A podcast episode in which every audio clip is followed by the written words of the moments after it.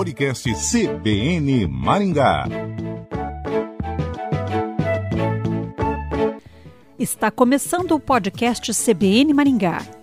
Neste episódio, vamos falar sobre a participação das mulheres na ciência e o incentivo para seguir a carreira científica.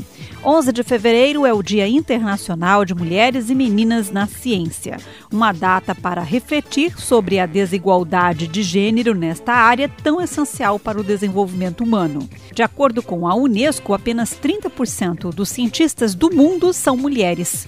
Estamos falando do STEAM, sigla inglesa para Ciência, Tecnologia, Engenharias e Matemática. O SESI Paraná está lançando um concurso de charges com o tema Mulheres na Ciência e convidou jovens cientistas para uma live.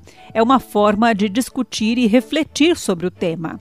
A iniciativa é uma parceria com o Cifal Curitiba. O Cifal é o Centro Internacional de Formação de Autoridades e Líderes da ONU e que promove ações para se alcançar os Objetivos de Desenvolvimento Sustentável das Nações Unidas. As nossas convidadas são Priscila da Paz Vieira, coordenadora de ações estratégicas do Sistema FIEP, Aline Montenegro, graduanda de Geofísica na USP e cofundadora de uma organização social que incentiva a participação de meninas e mulheres em áreas da ciência, e Miriam Koga, fundadora de uma startup que conecta mulheres da área da tecnologia ao mercado de trabalho. A Aline e a Miriam são medalhistas em Olimpíadas Científicas. Eu começo com a Priscila para entender melhor como é essa ação do SESI. Priscila, o SESI tem interesse em que cada vez mais mulheres participem da ciência. Explica para a gente como será esse concurso de charges. O sistema FIEP e o SESI no Paraná, eles há muitos anos já são comprometidos com as agendas mundiais de desenvolvimento. E esse programa Mulheres STEAM surgiu justamente no marco desse nosso engajamento com essas agendas globais. Há sete anos, a Unesco propôs a comemoração do Dia Internacional das Mulheres e Meninas nas Ciências. É, é, essa data, essa comemoração, ela surgiu com, com esse propósito, né, de fortalecer esse nosso compromisso global com a igualdade de direitos entre homens e mulheres, principalmente do ponto de vista é, da educação. Nesse sentido, e compreendendo, portanto, a, essa, a relevância dessa temática e dessa discussão, é que desde 2019, então, o SESI Paraná, ele realiza o programa Mulheres STEAM, esse programa ele tem três, três grandes ações. Uma delas é realizar uma live com mulheres que têm atuação nas áreas das ciências, né, ou nas áreas STEAM. É, isso com o objetivo e com o propósito, primeiro, de dar visibilidade a mulheres que têm um impacto é, importante e transformador na sociedade, inspirar meninas a, a considerar essas carreiras STEAM para a sua própria formação, então conhecer uma matemática ou uma engenheira é, que, que, tenha alcançado o, o, seu sucesso profissional pode justamente inspirar é, a, a, essas jovens é, a seguir carreiras similares. Então, por isso, nós realizamos essa, uma, uma live né, todos os anos, sempre no dia 11 de fevereiro, é, trazendo mulheres que tenham uma atuação destacada nas áreas de STEAM. Em segundo lugar, nós realizamos um concurso de mulheres na ciência. Esse ano, como você mencionou, o concurso será um concurso de charges. Qual que é o nosso propósito com esse concurso?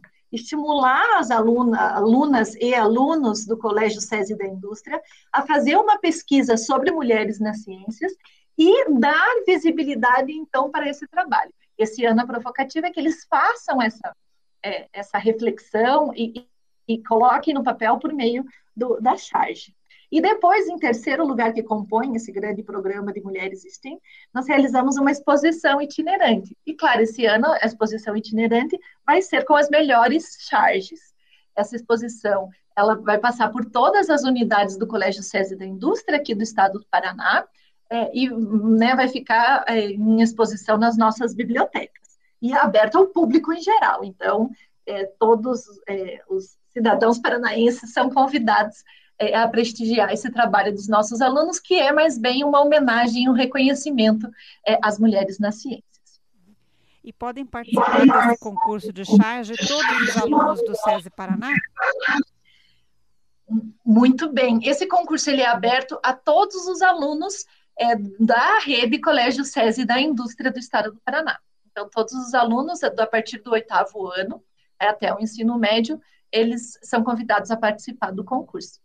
Aline, conta um pouquinho da sua história. Quando você descobriu que tinha alma de cientista e a partir daí como é que foi o caminho? Foi um caminho difícil? Então, eu acredito que isso começou ali no oitavo ano, quando eu tinha uns 13 anos, é, participando de Olimpíadas Científicas.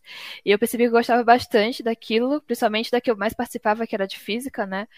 E, e com isso eu decidi me aprofundar mais nisso. É, graças à medalha de, de bronze que eu consegui na Olimpíada Brasileira de Física, eu consegui uma bolsa de estudos em uma escola maior do que a que eu estudava anteriormente, e isso me apresentou novas oportunidades, inclusive aos vestibulares do IT e do IME. E isso fez com que eu me interessasse ainda mais pela área de STEM, né? É, e fui me dedicando bastante nisso, com Olimpíadas Científicas, esse tipo de vestibulares. E, e nisso eu, eu percebi que gostava também bastante de astronomia, é, participei também de Olimpíadas nessa área e, inclusive, foi quando eu conheci a Miriam, a gente estava participando de uma é, da seletiva brasileira para que seleciona os alunos que vão representar o Brasil em Olimpíadas Internacionais de Astronomia. É, e, e naquilo eu, eu decidi assim eu gostava bastante de astrofísica, então decidi cursar isso na faculdade. É, mas um pequeno spoiler é que quando eu entrei na faculdade, eu, eu descobri uma outra paixão minha que estava um pouco adormecida, que era por, por geofísica, né? E depois de dois anos fazendo astronomia na USP, eu acabei transferindo de curso para geofísica, que é a área que eu estou agora, inclusive realizando pesquisa dentro de sismologia. Geofísica é a área da ciência que é, estuda uh, a física em fenômenos na Terra, por exemplo, terremotos, vulcões, tsunamis, é, indo até mesmo para a área de mineração, petróleo, é, é bem amplo, assim. E de que forma você incentiva outras meninas, Aline? Conta pra gente um pouquinho sobre a ONG que você criou. É, então, o Elas Têm Poder ele surgiu em 2020, quando eu e mais cinco amigos estavam participando de uma conferência virtual que é a, a CPJ, Conferência de Protagonismo Juvenil.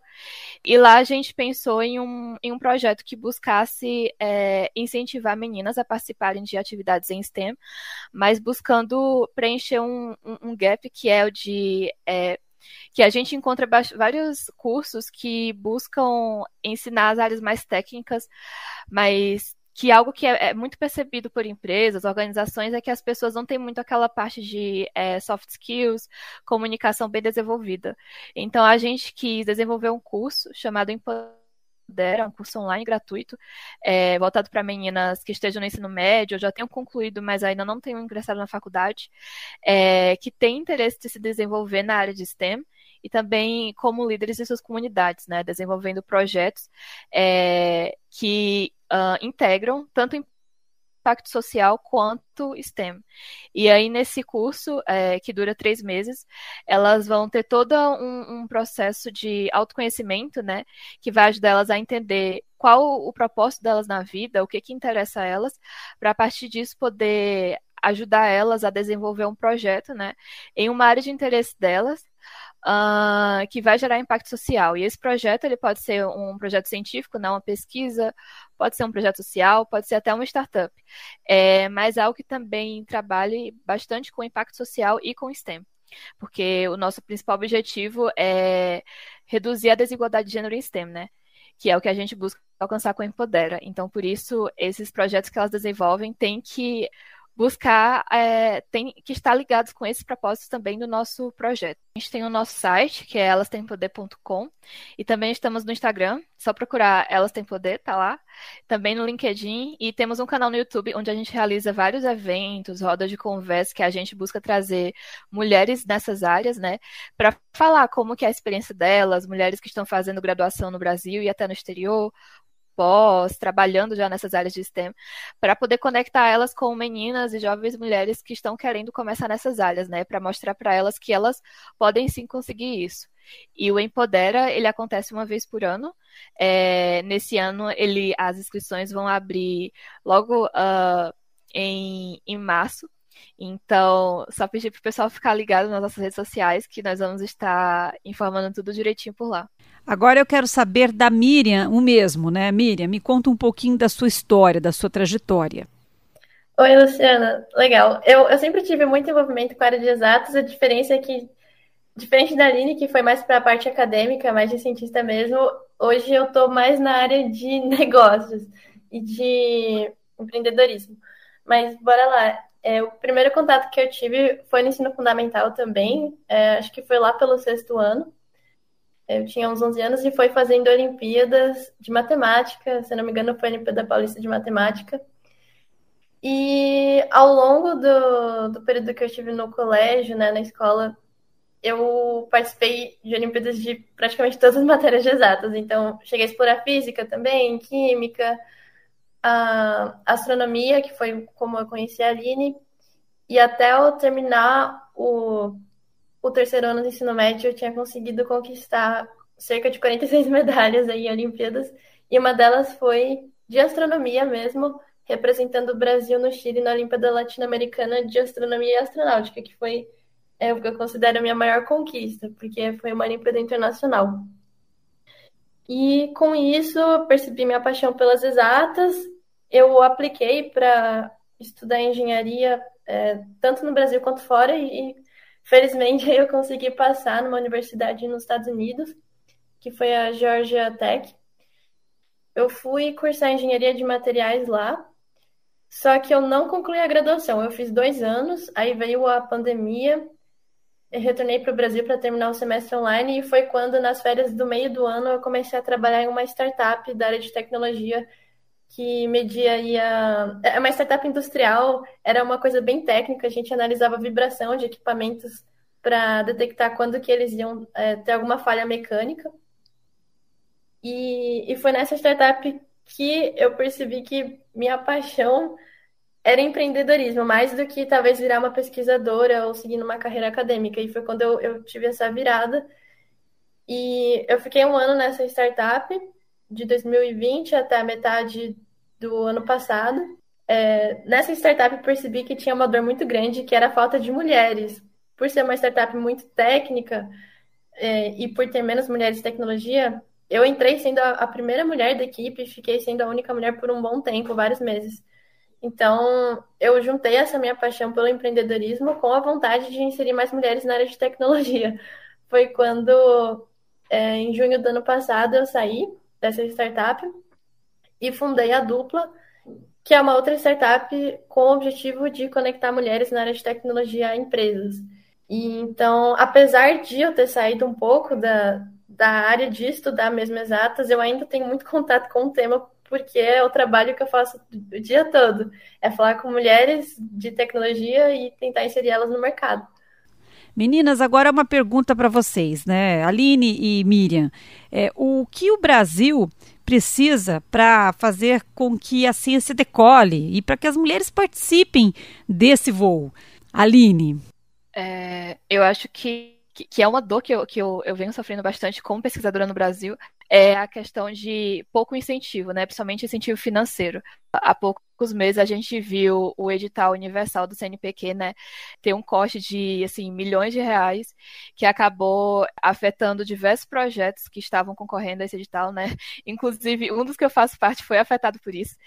É... e um outro exemplo também é que a gente na faculdade, né, muitas, muitas pessoas quando estão na faculdade vão buscar é, estágio, tanto para conseguir experiência, quanto também para ter ali um, um, um, suporte financeiro, né?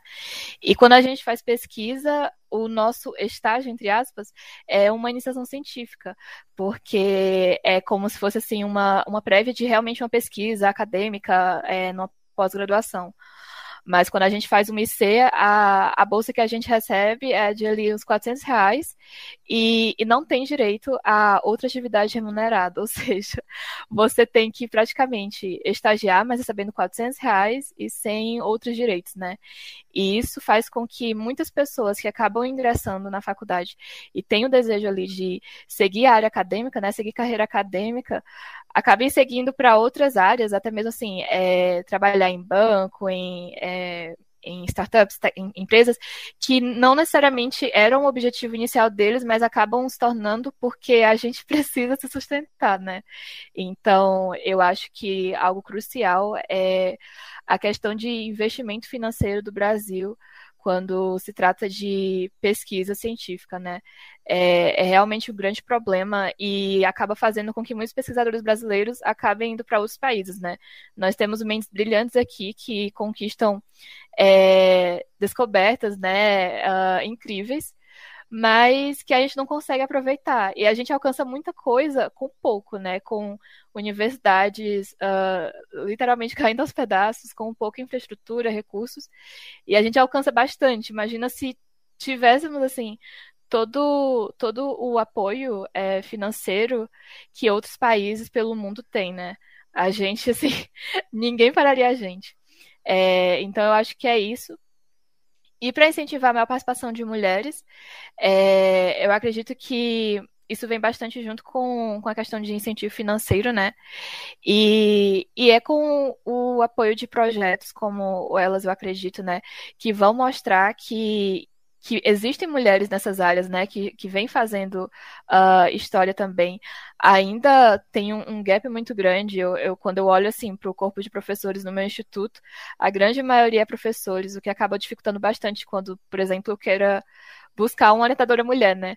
Mas é, isso está mudando, ainda aos poucos, mas está mudando. E o jeito é a gente continuar lutando para preencher e ocupar lugares nessas posições, nessas instituições. Miriam, e a sua opinião?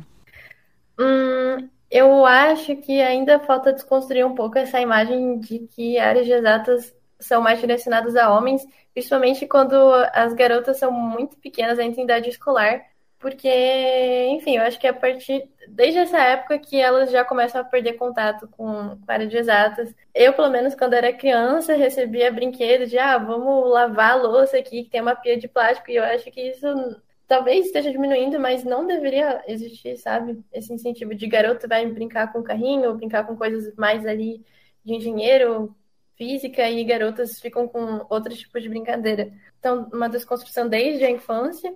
E aí, já olhando mais para a idade adulta, no mercado de trabalho, o que eu vejo é que muitas mulheres hoje estão com interesse em entrar na área de tecnologia, fazendo uma transição de carreira, mas elas são um nível mais júnior, então elas estão procurando a primeira oportunidade e as empresas elas precisam criar mais vagas afirmativas, que chamam, né, vagas que são direcionadas para o público feminino de nível júnior e que não adianta. Tem muitas empresas com vagas afirmativas, mas para nível pleno e sênior de área de tecnologia, sendo que só agora o público feminino está se inserindo. Então as vagas deveriam, as vagas júniores deveriam ser direcionadas para as mulheres. Agora, para encerrar, Priscila, eu gostaria que você me dissesse né, sobre a importância da ciência, das mulheres na ciência para a indústria brasileira. Olha, Luciana, qual é o papel dessa diversidade, especialmente com esse recorte é, de, gênero que nós estamos trazendo para o desenvolvimento da indústria e para o desenvolvimento da sociedade como um todo, né? Nós temos um entendimento que é, esse empoderamento das mulheres e a promoção da equidade de gênero em todas as atividades sociais e da economia, sejam essas atividades industriais ou sejam essas atividades na iniciativa pública ou sejam é, atividades relacionadas ao comércio, por exemplo, são garantias para o efetivo fortalecimento das economias, o impulsionamento dos negócios, a melhoria da qualidade de vida de mulheres, de homens e crianças e, é óbvio, para o desenvolvimento sustentável.